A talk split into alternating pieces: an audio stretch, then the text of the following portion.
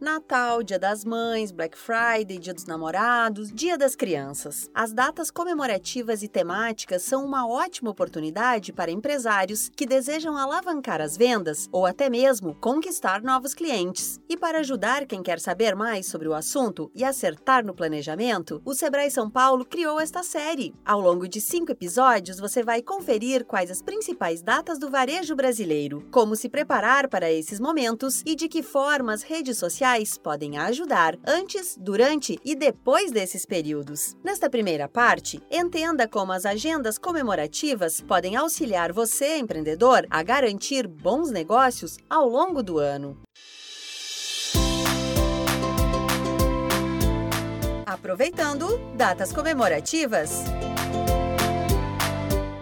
De janeiro a dezembro, as datas comerciais se tornam aliadas dos empresários, ajudando a aquecer o mercado e despertando o desejo de compra do consumidor. E para conquistar os resultados esperados, é preciso ter um bom planejamento. De acordo com o consultor de negócios do Sebrae São Paulo, Cássio Ferraro, o primeiro passo para quem quer surfar as ondas nesses períodos é identificar quais temáticas combinam com a sua empresa. Assim, fica mais fácil desenvolver ações bem-sucedidas. Então, a importância é sempre você estar linkando os artigos que você vende, independente se é produto ou serviço, com as datas comemorativas. Mas lembrando que uma coisa que eu gosto muito de falar, o comércio, né, não pode só vender produto ou serviço, digamos assim.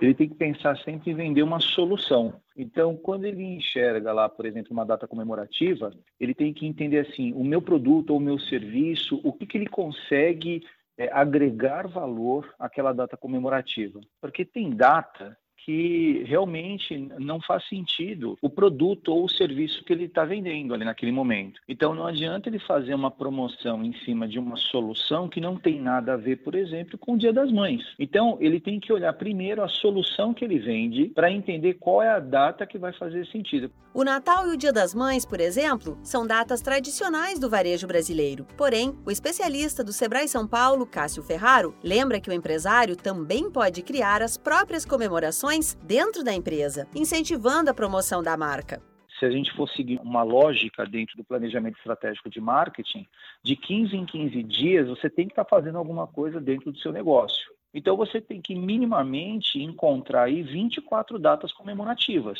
Isso não quer dizer que elas existam, entendeu? Mas também não quer dizer que você não pode inventar uma data comemorativa. Então, por exemplo, você pode comemorar o aniversário da sua empresa, a reinauguração da sua empresa, a mudança de layout da sua empresa. Você pode comemorar a introdução de um produto ou de um serviço que você até então não comercializava. Então, a data comemorativa não é só a comemoração, né? É uma data de promoção. No segundo episódio da série, você vai conferir quais as principais comemorações do comércio e novas datas que devem estar no radar dos empreendedores. Para ouvir os próximos programas, siga o Sebrae São Paulo nas redes sociais. Esta série tem produção, entrevistas e edição de Giovanna Dornelles e locução de Alexandra Zanella da Padrinho Conteúdo. Você acompanhou a primeira parte da série aproveitando as datas comemorativas do Sebrae São Paulo para a agência Sebrae de Notícias. Até a próxima! Aproveitando datas comemorativas.